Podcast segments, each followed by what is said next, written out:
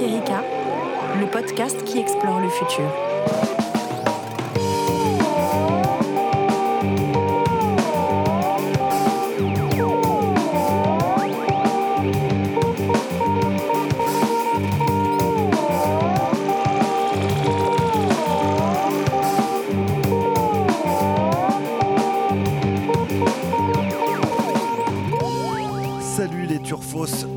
Cocorico, l'intelligence artificielle est devenue une priorité de notre gouvernement. Alors si vous vous intéressez un peu à ces questions, vous avez peut-être vu passer que le 29 mars, notre gouvernement donc organisait un événement baptisé AI for Humanity. Un événement qui visait donc à mettre en lumière le travail de la mission conduite par le mathématicien et député euh, La République En Marche, Cédric Villani. Des intervenants de renommée mondiale, Demis Hassabis de Google DeepMind, Yann Lequin, le patron de l'IA chez Facebook et, et l'élite de la nation se sont succédés sur scène pour mettre en lumière le rapport donc de celui que le site spécialisé américain The Verge qualifiait il y a quelques jours de Lady Gaga des mathématiques. Alors, c'est pas lui qu'on reçoit aujourd'hui pour évoquer ces sujets, mais vous pouvez lire son interview assez édifiante sur le site d'Ouzbek Erika. Et avant de rentrer dans le vif du sujet avec notre invité, qui de mieux que le président de la République Emmanuel Macron himself pour résumer les annonces et la position de notre gouvernement autour de l'intelligence artificielle? Il ne faut ni avoir peur, ni être naïf, mais définir ce chemin de crête qui nous permettra d'avoir une stratégie pour l'intelligence artificielle. Cette stratégie, à mes yeux, elle passe par quatre éléments principaux. Le premier, c'est de nous mettre en situation de construire, ou je dirais plutôt de conforter, en France et en Europe, l'écosystème de l'intelligence artificielle et en particulier en ce qui concerne les talents, un véritable réseau de recherche et euh, l'expérimentation. Le deuxième axe, c'est justement d'engager une politique résolue d'ouverture des données afin de favoriser l'émergence en France de champions de l'intelligence artificielle ou d'encourager euh, leur développement. Le troisième axe, c'est d'avoir une stratégie euh, à la fois de financement, de projet, une stratégie publique, française et européenne, qui nous permettent, dans certains secteurs, de développer, d'accélérer notre présence et de réussir pleinement dans la compétition internationale et de la santé à la mobilité. J'y reviendrai dans quelques instants. Et enfin, c'est de penser les termes d'un débat politique et éthique que l'intelligence artificielle alimente partout dans le monde. Alors, ça fait un sacré programme, euh, même s'il s'agit là d'un résumé rapide d'un rapport de 235 pages hein, intitulé Donner un sens à l'IA et qui recense pas moins de 135 propositions pour ce faire. Rapport qui constitue un récapitulatif précis de la situation du secteur en France, mais qui ne disrupte pas vraiment la longue litanie des fameux rapports commandés par le gouvernement. On y retrouve un peu les poncifs récurrents autour du rôle de la puissance publique et de la nécessaire réorganisation de la recherche. Alors pour rentrer un peu plus profondément dans l'analyse de ce rapport sur l'intelligence artificielle et pour essayer d'aller plus loin, nous avons l'honneur de recevoir l'informaticien et, et, philosophe Gilles Dowek, euh, qui est directeur de recherche chez INRIA et professeur associé à l'école normale supérieure Paris-Saclay et qui a également écrit à 16 ans un petit programme euh, pour jouer au Mastermind. Bonjour Gilles et bienvenue chez Ouzbek Erika. Bonjour. Euh, pour mener la conversation, euh, se trouve avec moi autour de la table mon indispensable collègue journaliste chez Ouzbek Erika, Annabelle Laurent. Salut Annabelle. Salut Guillaume. Et un petit nouveau autour de cette table, euh, notre directeur des rédactions, car nous sommes légion chez Ouzbek Erika, euh, Thierry Keller. Salut Thierry. Salut. Voilà, alors vous pouvez commencer, euh, allez-y. Je vais vous poser une première question assez simple. Ça fait un certain temps qu'on attend la remise de ce rapport. Est-ce que euh, les conclusions qui ont été apportées euh, correspondent à ce que vous vous attendiez? Est-ce que le plan est suffisamment ambitieux pour faire de l'IA euh, cette fameuse nation leader de la France, pardon, façon une, nation leader de l'IA Alors, le, rapport de Cédric Villani est un rapport très long, très détaillé, très fouillé, avec plein de mesures très intéressantes. Et euh, tout d'abord, il me semble qu'il y a une question qui se pose, c'est pourquoi euh, le gouvernement, le Premier ministre, a commandé un rapport euh, sur l'IA. Et je trouve que c'est un petit peu le, le seul point faible de ce rapport. C'est sa commande. Euh, C'est-à-dire C'est qu'il existe. la, question telle qu'elle est posée me semble-t-il, révèle une certaine difficulté des savants et des politiques à converser. Et c'est intéressant que Cédric Villani, qui est à la fois un des rares euh, savants et politiques, mais enfin j'ai euh, tendance à plutôt le considérer comme un savant, euh, soit un peu au centre de, ce, processus. il y a malheureusement des effets de mode dans la vie politique et le politique a parfois tendance à se saisir des questions scientifiques à travers des mots, des mots clés, à travers des, modes. Et donc aujourd'hui, le mot intelligence artificielle est partout. Il y a un an, c'était le mot crypto-monnaie. Il y a deux ans, c'était le mot véhicule autonome. Avant ça, c'était imprimante 3D. Encore avant, c'était enseignement en ligne. Et, donc, je, trouve un petit peu dommage euh, qu'il n'y ait pas une faculté du politique à se saisir de cette transformation, de cette révolution informatique dans son ensemble et à se focaliser à chaque fois sur, euh, sur un sujet. Bon, cela dit, euh, ça a l'avantage de limiter un tout petit peu la réflexion et donc de pouvoir aller euh, plus en profondeur et de, de, faire des, des, propositions concrètes. il me semble qu'il y a deux propositions qui ont retenu mon attention. Euh, il y a d'abord euh, l'importance qui a été accordée par Cédric Villani et ensuite par Emmanuel Macron dans, dans son discours à l'éthique. Et euh, ça, c'est une question qui me semble euh, importante. Euh, ça fait maintenant six ans que je fais partie d'un comité d'éthique qui s'appelle la CERNA. Mm. Et la CERNA, donc, qui est un comité d'éthique sur les la recherche en sciences et en technologie euh, du numérique, euh, euh, a un, champ d'action qui est beaucoup trop limité, puisque c'est uniquement l'éthique de la recherche. Et il y a des, énormément de questions éthiques qui se posent autour de l'informatique et autour de l'intelligence artificielle. Et donc ça fait longtemps, avec le CCNE, le Conseil national d'éthique, avec la CNIL, que nous appelons à la création d'un grand comité d'éthique qui serait l'équivalent pour l'informatique et pour l'intelligence artificielle de ce que le CCNE est pour les euh, sciences de la vie et pour, et, pour la médecine. Hmm. Et donc là, j'ai trouvé que le fait que cette proposition soit reprise par le, rapport Villani est une très bonne chose. Euh, à l'inverse, j'ai trouvé que le rapport était un tout petit peu mou sur une autre question qui est la question de l'éducation. Et euh, également, c'est un des points qui a peu été repris dans, dans, dans, le discours d'Emmanuel Macron. Et quand il est repris, il est souvent présenté comme un problème exclusivement d'enseignement supérieur. Il faut davantage de doctorants, etc. Alors, tout cela est vrai. Mais je crois que nous sommes face à une révolution scientifique qui est comparable et, peut-être supérieure en, importance à, euh, à la conquête de l'espace et vous vous souvenez que quand les Russes, en 1957, ont envoyé leur premier Spoutnik, euh, les Américains étaient absolument paniqués et les Européens étaient absolument paniqués. Et ils ont ils ont eu une réaction qui, à mon sens, était la bonne réaction, qui était de dire il ne s'agit pas de recruter euh, cinq experts euh, spatiaux de plus. Il faut que notre population générale ait un niveau scientifique euh, qui, soit, qui, qui, soit beaucoup plus grand. Et donc, c'est à ce moment-là que l'enseignement des sciences est devenu une, une priorité en Europe et en Amérique du Nord. Et c'est là qu'il y a eu les célèbres maths modernes, dont mmh. on peut a priori penser que bon, peut-être ce n'était pas la meilleure idée, mais en tout cas, il y avait une véritable volonté de partager les connaissances, de, euh, que, que, tout le monde se saisisse des, des questions scientifiques. Et euh, je trouve un petit peu euh, dommage que ce rapport tombe à un moment où, dans la réforme du lycée, en gros, on propose de supprimer les sciences au lycée, c'est-à-dire de, de, rendre les humanités obligatoires, ce qui est tout à fait normal. Genre, c'est tout à fait normal que tout le monde apprenne un petit peu de français, un petit peu d'histoire, un petit peu de philosophie, et je m'en réjouis, mais qui rend l'enseignement des sciences facultatif. Mmh. Et, et, là, je crois que nous tournons euh, le dos pardon, à devenir, euh, j'ai oublié le mot que vous avez employé, une, euh, nation majeure. AI, AI nation. Alors déjà, c'est en anglais. Est-ce que ça vous pose un problème? Non, ça ne me pose pas un, problème. Je, quand euh, le, Emmanuel Macron ou d'autres emploient des mots en anglais dans une phrase en français, en général, je comprends à peu près la, signification euh, des mots. C'était pas le sens de ma question. J'ai compris que vous compreniez. Oui, cependant, je ne sais pas pourquoi ne pas dire la nation de l'intelligence artificielle euh, je vois pas la, enfin, pour, pour, pour, moi, cette équivalence, je ne suis ni euh, agacé, euh, ni enthousiasmé par l'usage de quelques mots en anglais. Mais simplement, Gilles Devec, quand vous parlez de, l'enseignement de l'intelligence artificielle à, à, à, tous les niveaux, vous, vous, vous l'envisagez comment, comment ça pourrait rentrer concrètement dans un cadre pédagogique au lycée ou au collège?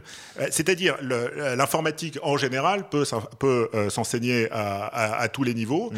Et alors, bien sûr, de la même manière que quand on enseigne euh, l'anglais, on commence pas par Virginia Woolf à la, et à la maternelle et on, laisse plutôt euh, Gertrude Stein et Virginia Woolf pour euh, le lycée ou pour l'université. C'est pareil avec l'informatique. Il y a des choses qu'on peut apprendre à la maternelle, il y a d'autres qu'il faut garder pour le, pour le lycée. Alors, vous avez cité le fait que j'avais écrit un programme de mastermind il y a très très longtemps. C'était quasiment au milieu du XXe siècle que j'ai écrit ce programme. Et sur les, les, les, quand on écrit un programme qui, qui était un programme relativement simple, hein, c'était pas un, programme très complexe. Mais il y avait euh, déjà à cette, à, cette, époque une idée que j'avais pas mise en pratique, mais sur laquelle je m'étais interrogé. J'avais pas d'outils de calcul assez puissants, qui était euh, l'idée que euh, la fonction d'évaluation qui vous dit quand vous êtes dans une certaine situation au mastermind, est-ce que vous êtes proche ou est-ce que vous êtes loin de gagner? Mmh. eh ben, C'était une, une fonction qu'on se donnait a priori, c'était une fonction logarithmique, mais je m'étais déjà dit, tiens, peut-être qu'en jouant beaucoup de parties, on pourrait améliorer cette fonction. Et donc vous voyez que quand on écrit un programme qui fait quelques dizaines de lignes, on peut déjà se poser la question de savoir comment utiliser des données et comment améliorer les performances d'un programme avec euh, ces données. C'est ce qu'on appelle euh, l'apprentissage statistique. Et le mot intelligence artificielle aujourd'hui est à peu près utilisé comme un synonyme d'apprentissage statistique. C'est un mot dont la signification a beaucoup changé mmh. au, cours, euh, au cours du temps. Et aujourd'hui, quand euh, Cédric Villani, quand Emmanuel Macron parle d'intelligence artificielle, quand Yann Lequin parle d'intelligence artificielle, il parle d'apprentissage statistique.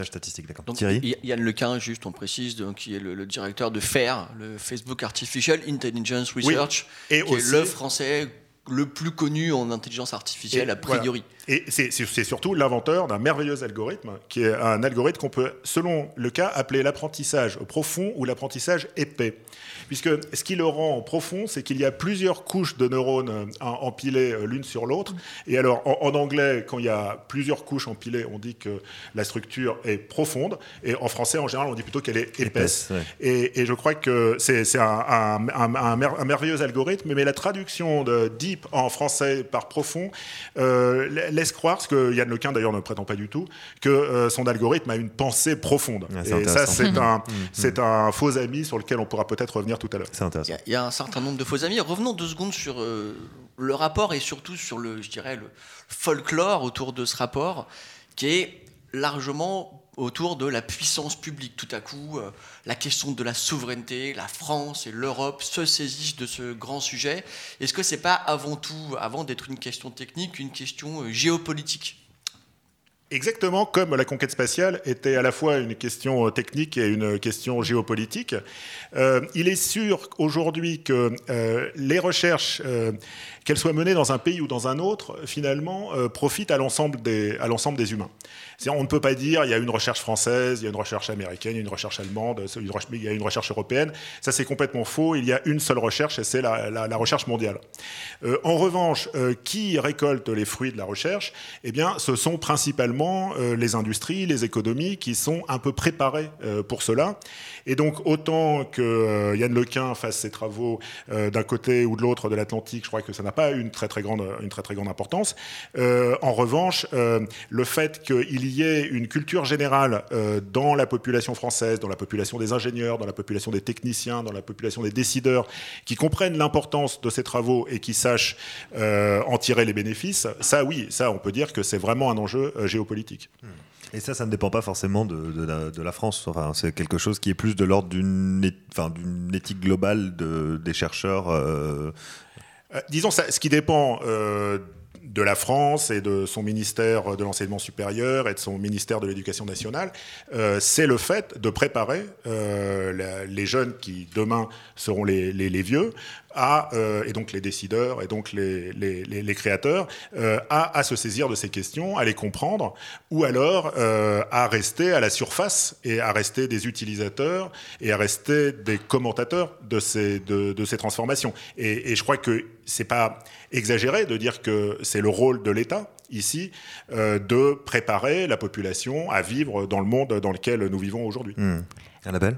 Est-ce que la réponse de l'État, du coup, en tout cas, ce qui a été apporté par Emmanuel Macron lors de son discours à la suite de la remise du rapport, donc le, fait d'annoncer un cadre budgétaire d'1,5 milliard d'euros, vous semble suffisant? Est-ce que l'État se donne les moyens de cette ambition alors oui, euh, euh, peu de chercheurs euh, vous répondront que, euh, que c'est une petite somme. 1 milliard 500 000 euros était tout à 2022, fait superflu. Je Oui, oui, non, à l'horizon 2022. Je, je, crois que, je crois que nous savons qu'il y a un, un, déficit d'investissement public dans la recherche en France. Et donc, chaque euro qui est investi dans la, dans la recherche, chaque euro supplémentaire, euh, est toujours une bonne nouvelle. Et de la même manière, comme je, que, que, comme je l'ai dit tout à l'heure, le fait que euh, le, le, le, gouvernement et le, le, président de la République se saisissent des questions éthiques est, un, une réponse euh, qui me semble tout à fait à la hauteur des enjeux. Euh, en revanche, je, continue à garder un certain scepticisme sur sa réponse en matière d'éducation. Je crois qu'il faut faire beaucoup plus. Il faut faire beaucoup plus, non pas pour enseigner l'intelligence artificielle en, CM2, mais euh, pour enseigner les sciences, pour enseigner l'informatique et pour enseigner l'intelligence artificielle. Tout ça va ensemble. On ne peut pas juste enseigner un sujet à une population euh, majoritairement illettrée. Il faut vraiment faire un effort sur l'ensemble de la culture scientifique, de la culture informatique et de l'intelligence artificielle. Vous insistez sur donc l'absence de l'éducation dans ce rapport, mais ce qu'on entend beaucoup sur l'IA, c'est que on a euh, la force, euh, la, force qu'on a, c'est nos chercheurs. Donc euh, c'est un peu paradoxal. Enfin, peut-être que les générations futures ne seront pas assez armées face au défi de l'intelligence artificielle, mais pour l'instant, en l'état, on a des chercheurs qui d'ailleurs vont dans la Silicon Valley et que s'arrachent les entreprises de la Silicon Valley. Alors il y a d'excellents chercheurs en France euh, en revanche, il n'y a pas suffisamment de chercheurs en France. Euh, c'est-à-dire, euh, il ne faut pas avoir une vision de la recherche qui est un peu celle de la recherche au 19e siècle et on va dire jusqu'en 1905. Euh, jusqu'en 1905, euh, la recherche était formée d'un tout petit nombre. J'ai interdiction de parler de la loi sur la laïcité de la part de Guillaume Le Ça n'a rien à voir. Je, dis juste que ça n'avait rien à voir. nous te surveillons. il s'est passé plusieurs choses en 1905. Et donc, en particulier, il y a le, ce qu'on peut considérer comme le dernier papier, le dernier article, c'est un article d'Albert Einstein, c'est l'article qui introduit la relativité, et euh, qui est une œuvre solitaire et une œuvre euh, d'un chercheur euh, isolé. Et aujourd'hui, la, la, recherche se fait en équipe, alors d'abord en équipe dans les laboratoires, mais aussi en équipe mondiale, et donc les, les, les chercheurs sont, sont, sont, connectés les uns aux autres au-delà des, des murs de leur laboratoire.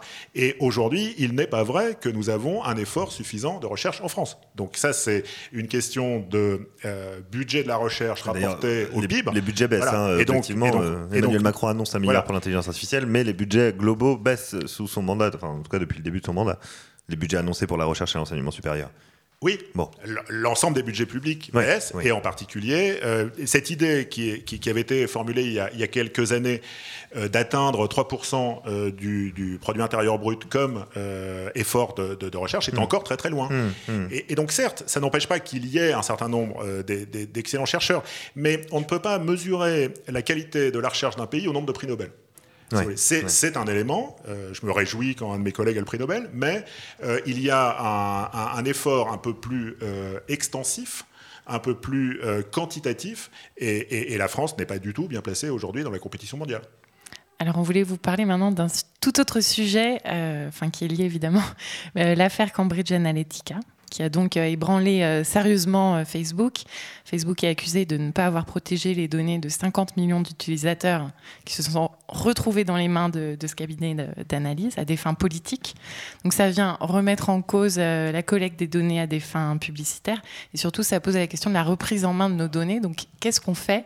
On voit le hashtag delete Facebook. Est-ce qu'on delete Facebook ou est-ce qu'il y a une autre issue? Alors, il, s'avère que moi, je n'ai pas fermé mon compte Facebook parce que je n'ai jamais ouvert de compte Facebook. Donc, euh, c'est pas spécialement par. Il y a de la euh, punchline aujourd'hui.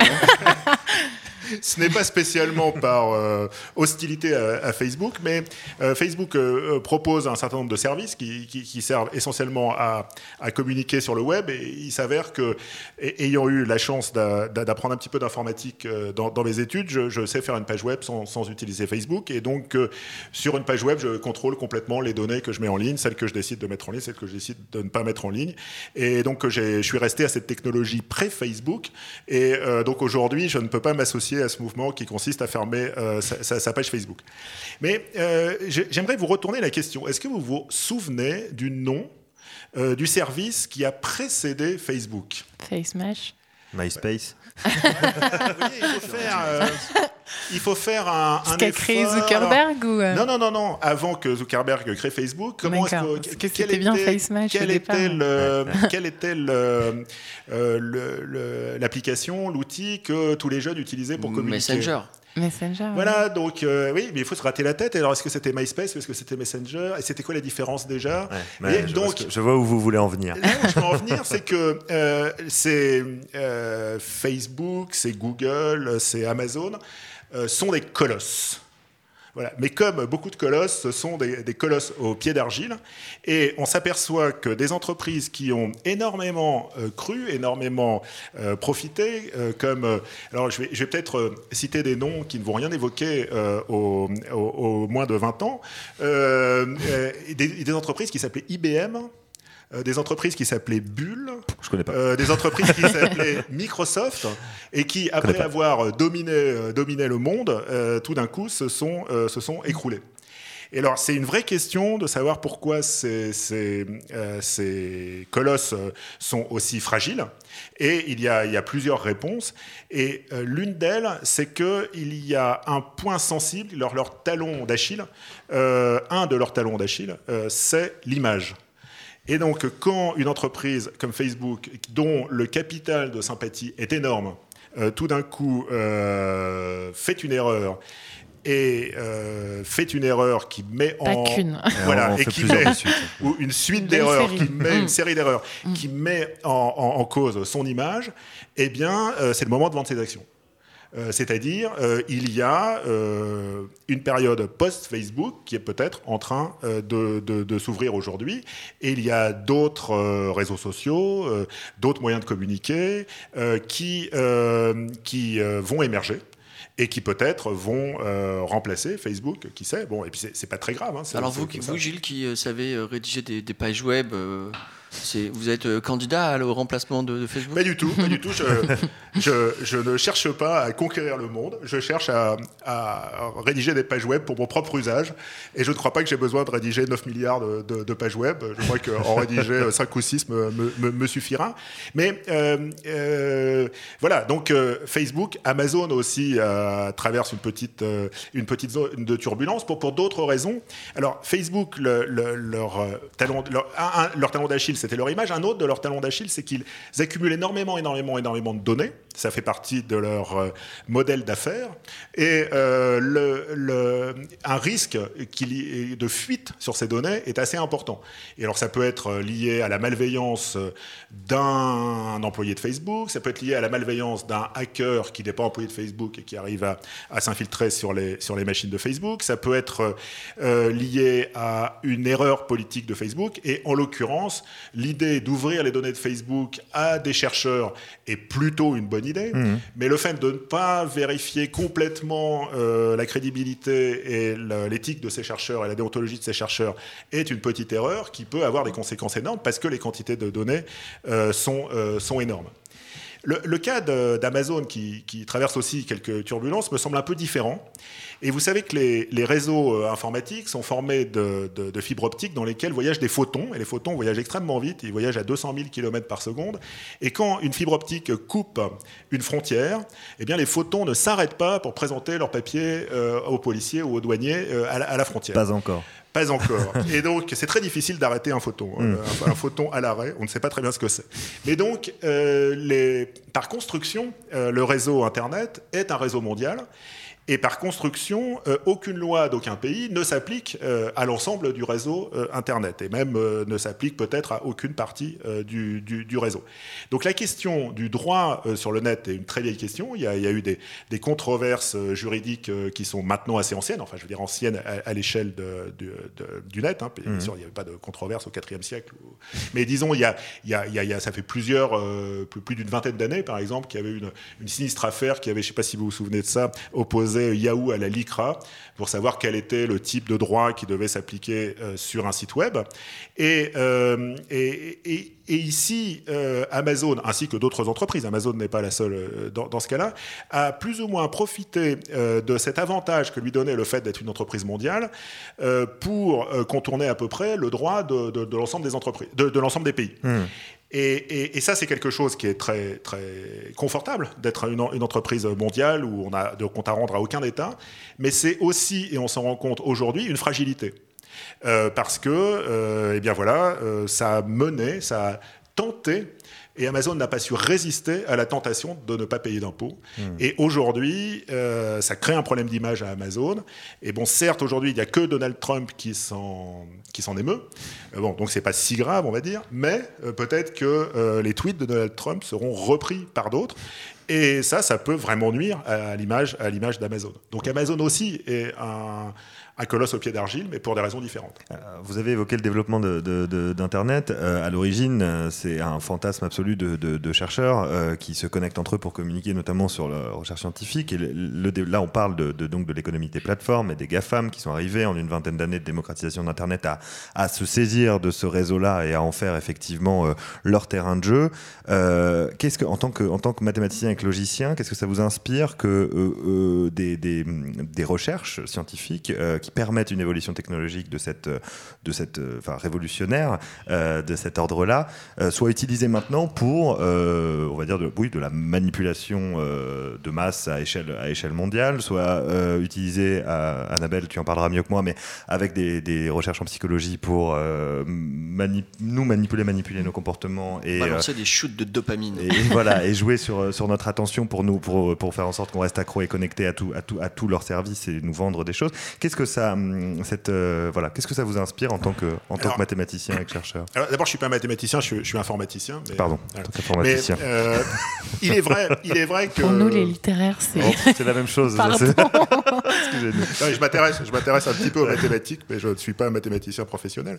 Et euh, il est vrai qu'Internet ne ressemble pas du tout à, l'image qu'en avaient euh, les pionniers qui, euh, dans les années 60, vous savez qu'Internet date de 1969, mmh. euh, ont créé les les, les, premiers liens entre les premières machines qui sont à l'origine de, de, ce, réseau. Mmh. Donc on est très loin des, idées qu'avaient Paul Baran, Vint Cerf, Robert Kahn, etc. Donc c'est autre chose. Alors, cela dit, il ne faut pas tout à fait idéaliser euh, la, préhistoire euh, mm. d'Internet, parce que c'était aussi un réseau militaire qui permettait euh, aux différentes armées d'échanger des informations. Donc né grâce à la commande publique. donc, donc né grâce à la commande publique, tout à fait. et, donc voilà, mais, cela dit, il est vrai que euh, dans les années 70 et dans les années 80, en gros jusqu'à l'arrivée du web, qui est aussi une invention d'un centre de recherche, mmh, le web mmh. était inventé au CERN, mmh. eh bien euh, Internet était un espace de liberté, euh, un espace où toutes les données étaient partagées, etc. Bon. Alors moi, je me réjouis que ça soit plus le cas. C'est-à-dire, je me réjouis que d'un outil, d'un objet qui était relativement confidentiel, qui euh, permettait une, une, communauté relativement petite de se structurer, je me réjouis que cet outil soit devenu un outil universel. Je hmm. me réjouis que tout le monde ait un accès euh, au net. Je pense d'ailleurs que ça devrait être une, un droit que c'est quelque chose qu'il faudrait inscrire euh, dans les droits de l'homme. Euh, l'accès, l'accès, voilà, comme l'accès à l'eau ou à l'électricité. Exactement. Mmh, mmh. Et, et, donc, euh, et, donc je, je, ne suis pas de ceux qui disaient, qui, qui disent, ah ben, c'était mieux quand nous étions une petite élite à utiliser Internet. Je ne vais pas du tout dans, dans, dans ce sens-là. Après, il y a le fait que, alors que Internet était au départ surtout fait pour mettre des données publiques, c'est-à-dire des données qu'on partageait.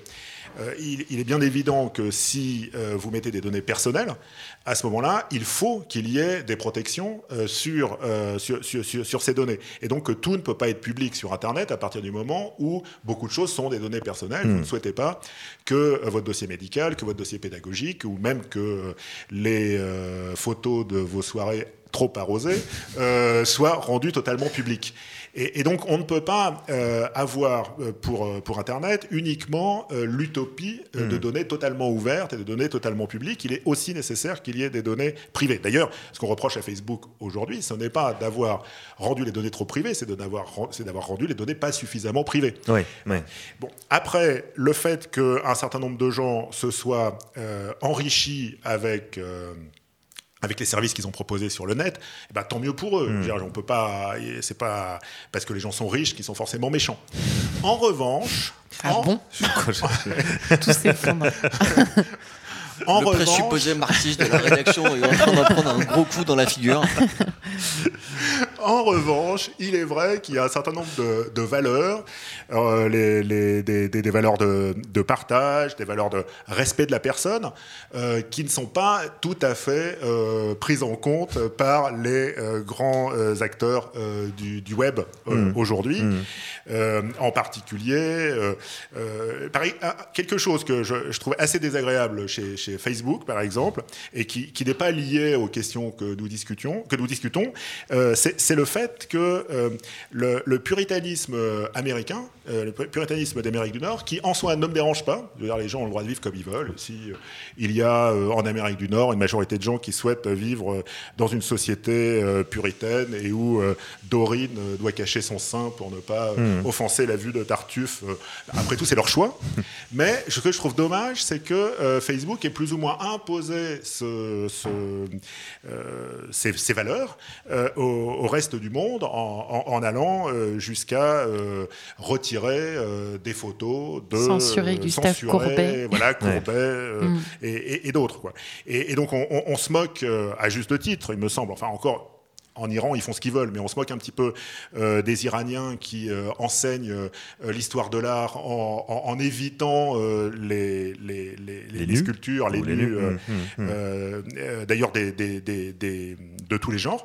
voilà, mais on s'aperçoit que finalement, on fait la même chose en Amérique du Nord. Et il, aurait été intéressant que Facebook se pose la question d'avoir une politique qui soit différencié et qui soit compatible avec toutes les cultures. Et ça, c'est une, une des questions qui est intéressante sur le net, c'est que nous n'allons jamais avoir tous la même culture. Bien sûr, les, cultures se rapprochent, les valeurs se rapprochent, etc. Mais il faut que nous apprenions à vivre avec des gens qui ont d'autres valeurs que les nôtres, qui mm. ont d'autres, euh, une autre culture, qui ont d'autres euh, hiérarchies entre les normes que, que, que, les nôtres. Et, et ça, c'est quelque chose que nous essayons de faire dans les universités. Et euh, il y a une, euh, une politique, une éthique du pas vers l'autre. Et, donc, euh, voilà, vous dites, voilà, moi je viens d'une culture où ceci se fait, ou ceci ne se fait pas. Voilà, je, je viens d'une culture où on met les couteaux à droite, et vous, venez d'une culture où on met les fourchettes à droite. Et, eh bien, nous allons, nous allons essayer chacun de faire un pas vers l'autre. Alors, je vais essayer de ne pas vous choquer, mais en même temps, vous acceptez de temps en temps d'être un peu choqué, parce que si hmm. chacun fait un pas vers l'autre, nous trouvons un moyen de, de vivre ensemble. Et je trouve que euh, le web, et en particulier les réseaux sociaux, aurait été un bel endroit pour faire ce genre euh, d'expérimentation, et que c'est pas suffisamment fait. C'est pas terminé, on peut encore casser nos, oui, bien, casser bulles de filtre. Alors depuis le, début de notre conversation, là, Thierry est plongé dans un livre. Euh, qu'est-ce qui se passe, Thierry? Qu'est-ce que tu je, je, cherche à savoir comment Guillaume détectait un informaticien dans un dîner en ville. Mais pourquoi tu parles de ça?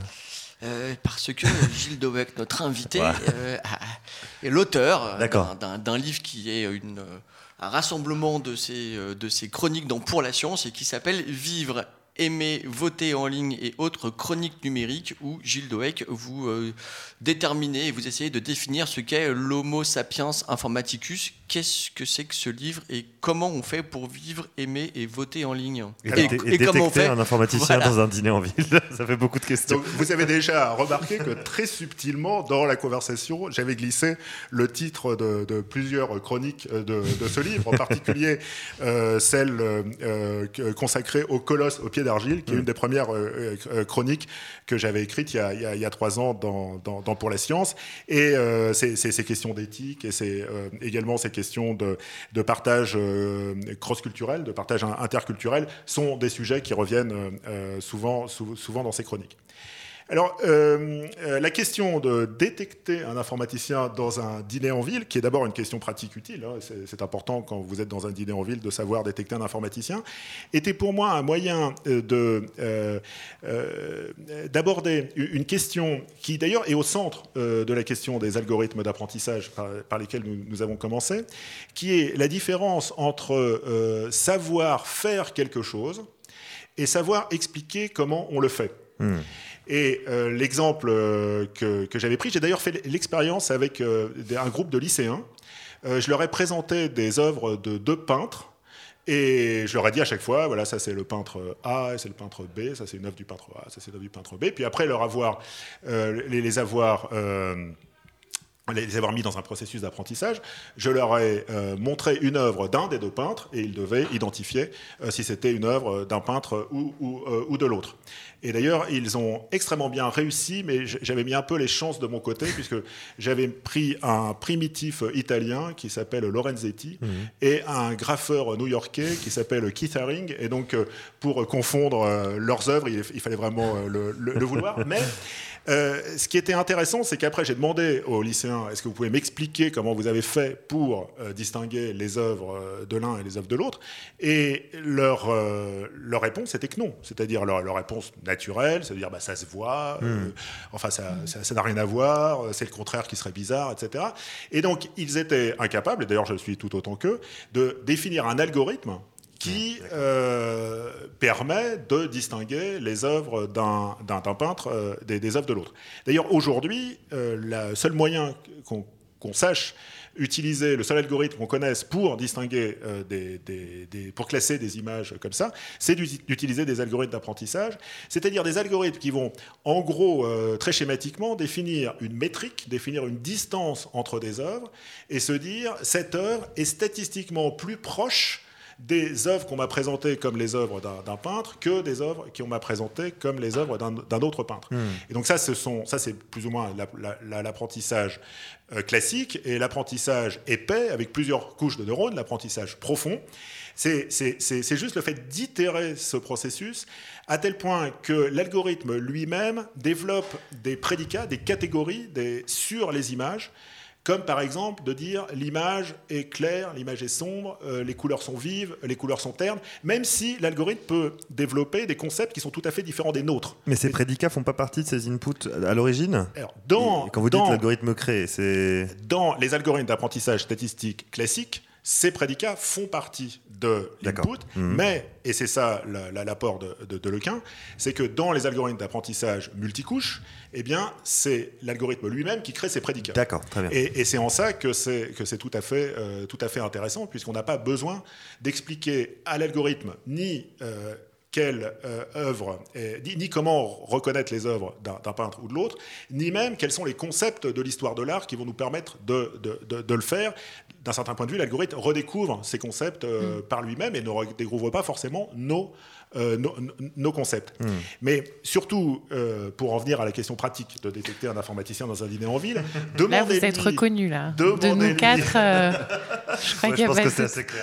Demandez-lui s'il sait reconnaître un tableau d'Ambroglio, Lorenzetti, et d'un tableau d'une de, de, de, œuvre de, de Kissaring. Et là, c'est la panique. Et alors là, pour un informaticien, c'est la panique. alors, dans votre bouquin, c'est un peu plus euh, que ça. C'est comment savoir si une image contient ou non un cercle rouge. Celui qui n'est pas informaticien va vous regarder en disant, bon, enfin, c'est évident. Et l'informaticien va être complètement euh, déstabilisé parce qu'il va passer par un processus mental qui ressemble finalement à un processus de deep learning. Oui, alors le, le, cas du cercle rouge, je l'ai écrit, en fait c'est une chronique un peu ancienne, peut-être qu'aujourd'hui je vais utiliser un autre exemple, mais ce qui m'intéressait surtout, c'est qu'il est possible de, euh, de concevoir un algorithme classique, un algorithme sans apprentissage, qui détermine si une image contient un cercle rouge ou non, mais c'est très compliqué. Hmm. Et, donc, euh, cette différence entre la compétence à reconnaître un cercle rouge dans une image et euh, la compétence à écrire un algorithme qui le reconnaît euh, sont des compétences tout à fait différentes. Et on peut dire qu'avant ce qu'on appelle pompeusement la pensée informatique, cette manière si spécifique que les informaticiens ont de penser, avant, avant cette transformation de nos manières de penser, eh bien, nous ne voyions pas qu'il y avait deux questions derrière cette, cette unique question. Alors, ce qui est intéressant, je continue un peu sur votre bouquin, je précise qu'il est édité aux éditions du Pommier, avec euh, votre ami Michel Serres, euh, votre ami Luc de Brabander aussi. Euh, je, suis en très bonne compagnie. oui, Des gens qu'on retrouve parfois chez C'est que, bon, alors, il y, a plusieurs dizaines de petites chroniques de deux pages et demie environ qui finissent par brosser un tableau général. Et alors, finalement, on a le il y a deux sentiments. Le premier sur lequel je voudrais vous faire réagir, c'est que vous n'êtes ni un technophile BA, ni un technophobe rageux, mais vous, vous êtes, alors, j'ose un terme, vous êtes une sorte de social-démocrate de la question technologique. Euh, vous avez ah, une vision euh, apaisée, apaisante, euh, à petits pas de l'apprentissage de la grande question technologique. Me trompe-je? Alors, je, croyais que la, le, principe de base de ce podcast était de ne pas utiliser d'injures, mais. Euh... J'ai dit enfin, vous avez réclamé un, nouvel Internet punk hein, tout à l'heure euh, en creux, si je peux me permettre. On va rester, on, va rester dans les limites du raisonnable. alors, hein. il, est vrai, euh, il est vrai que cette euh, polarisation entre technophiles et technophobes est un symptôme de notre illettrisme général. C'est-à-dire euh, la, question qui se pose euh, dans une démarche scientifique euh, n'est jamais la question est-ce que vous êtes pour, est-ce que vous êtes contre, etc. Et, donc c'est une, c'est pour ça que les scientifiques font souvent de mauvais militants, hmm. mais parce que à chaque fois qu'il y a une question où il faut donner une réponse tranchée et parfois, l'action demande des, réponses tranchées, puisque en philosophie de l'action, il n'y a pas de possibilité de suspension du jugement. Il faut agir ou ne pas agir. Et puis, euh, il n'y a que souvent deux, solutions. Et donc, il faut accepter de simplifier le problème sur lequel on, travaille. Euh, la, démarche scientifique nous apprend à tout le temps complexifier les, problèmes, c'est-à-dire à comprendre que finalement, il y a toujours, à chaque fois qu'il y a un progrès, il faut toujours s'interroger sur, le, pendant, la contrepartie de ce progrès.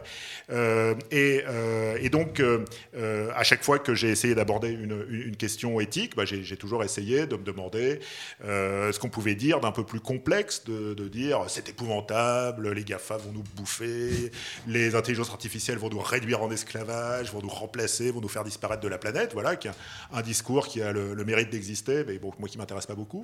Et, puis, la, technophilie, je, pense, a les, mêmes, a les mêmes défauts. Disons, à chaque fois fois que euh, telle application, il y a un hmm. bouton hmm. supplémentaire, euh, le fait de tomber en pamoison en disant c'est justement le bouton dont j'avais besoin, etc. Bon, il faut bien reconnaître que euh, beaucoup d'applications que je télécharge sur mon téléphone n'ont aucune utilité, qu'elles sont assez mal, assez mal programmées et qu'elles ne servent, enfin qu'elles, et qu'elles pas grand chose. Voilà, qu'elles n'apportent pas grand chose, quoi. Et puis que je hmm. peux les désinstaller cinq minutes après les, avoir installées. Donc, je, je, crois qu'il faut juste essayer de, de, de développer sa, sa propre pensée et sans essayer de trancher trop rapidement entre le pour et le contre. Parce que à quoi sert de trancher le pour et le contre? Voilà. Si vous êtes euh, totalement technophobe, vous serez juste malheureux. Si vous êtes euh, euh, totalement technophile, bah, vous, perdrez vos actions Facebook. vous, serez juste un gogo, que ce soit avec des actions Facebook ou avec, ou avec autre chose. Et, et finalement, c'est une attitude qui ne vous sert à rien dans la vie.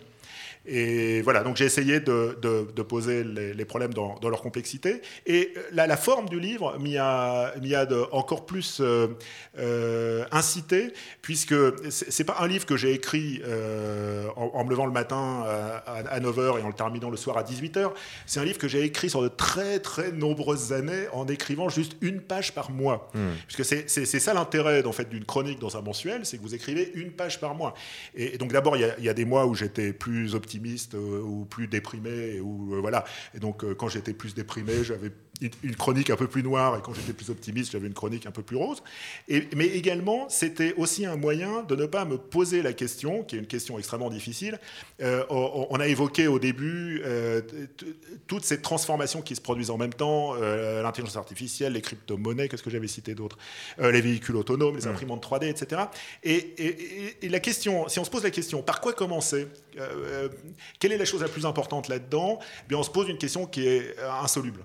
Et alors que de se dire bah, de quoi j'ai envie de parler ce mois, et puis de, par petites touches, euh, finalement, de, finir par euh, brosser un portrait de notre époque, euh, mais qui n'avait pas, qui, qui, n'a pas réellement de, de construction, qui n'a, qui n'a, pas réellement de, plan, de, projet. Mmh. Et, finalement, une bonne manière de, penser cette pluralité et cette complexité des questions qui se, qui se posent à nous aujourd'hui. Eh ben, euh, c'était formidable. On aurait pu continuer encore euh, des heures à vous entendre parler et à vous poser des questions. Euh, on le refera peut-être quand l'intelligence artificielle nous aura tous mangé. merci à toutes et à tous de nous avoir écoutés. Encore une fois, c'était un véritable plaisir. Merci à Annabelle et à Thierry d'avoir animé avec moi cette émission. Merci Romane à la technique, évidemment. Comme d'habitude, nous serions perdus sans elle. N'hésitez pas à nous suivre sur les réseaux sociaux, à partager, à liker, enfin bon, à faire ce que vous voulez avec nous, mais euh, écoutez-nous et continuez à nous faire vos retours et vos critiques. Merci encore et à très bientôt.